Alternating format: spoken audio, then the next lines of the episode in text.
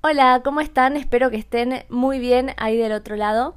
En este episodio de podcast les quiero contar el caso de éxito de la aplicación de citas Bumble, la aplicación de citas que revolucionó el mundo de las citas y que empodera a la mujer, así lo titulan la mayoría de los diarios.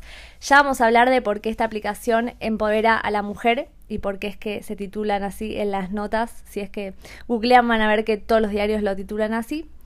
Pero primero me quiero centrar en hablar de Whitney Wolf Heard, que es la mujer que creó esta aplicación y que con tan solo 31 años se convirtió en la multimillonaria más joven del mundo, en la multimillonaria más joven del mundo y que creó su propia fortuna.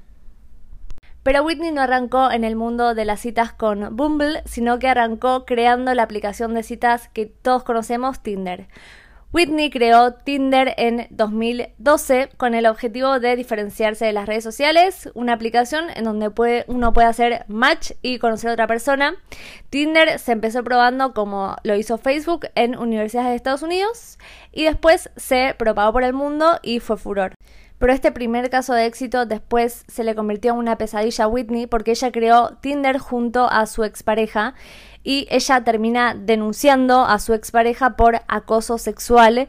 Según la emprendedora, su ex le envió en reiteradas ocasiones amenazas, mensajes de texto misóginos y también llegó a despojarla de su título de cofundadora de Tinder.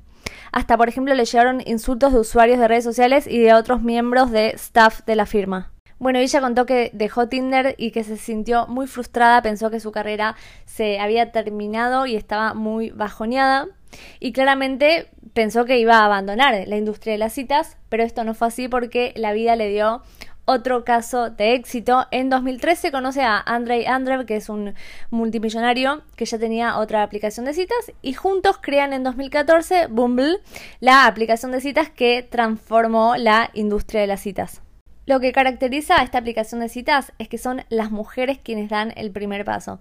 Entré a la página para leer un poco y lo que, lo que cuenta la página y, la historia de, esta aplicación es que a pesar de todos los avances que las mujeres eh, consiguieron en los lugares de trabajo y las esferas de poder, la dinámica de género de las citas y del romance estaba todavía demasiado desactualizada. Es por eso que ellos se plantearon y si son las mujeres quienes dan el primer paso y son ellas quienes envían el primer mensaje, porque hay algo naturalizado y suele pasar, es que, bueno, son los hombres siempre los que hablan primero, eh, no siempre claramente, pero es como un paradigma que, que es así. Entonces lo que viene a establecer esta plataforma es romper con eso y es la mujer quien habla, si de interesarle eh, la otra persona, tiene 24 horas para hablar, si no el chat caduca, claramente pagando la suscripción eh, premium, el chat no caduca, pero la mujer tiene 24 horas y es solo ella la que habilita a hablar y poder conocer a otra persona. Ella tiene el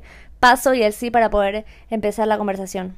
Y otro punto principal por el cual se querían diferenciar de Tinder, primero, como ya dije, es que la mujer habla primero y después que en Tinder, escuchen este dato, los usuarios son 75% hombres. Entonces querían cambiar esto en donde en esta aplicación predominen las mujeres. El crecimiento de esta aplicación fue realmente increíble. La pandemia ayudó mucho al crecimiento de las aplicaciones de citas, fueron furor en el mundo entero y también fue el caso de esta aplicación en donde en 2020 creció un 11% la cantidad de usuarios activos y hoy en día tiene más de 11 millones de usuarios activos y en febrero la compañía realizó su oferta pública inicial en Wall Street y sus acciones se dispararon un 63%. Y otro dato de esta aplicación de citas es que también sirve como un espacio para encontrar nuevos amigos o para generar contactos profesionales. Y es muy impactante esta historia porque Whitney se fue de la aplicación que creó, una aplicación muy exitosa, se fue denunciando a su ex por acoso sexual y por misoginia y hoy en día, como ella dice, está dedicada a promover la igualdad de género y a poner fin a la misoginia que todavía afecta a la sociedad.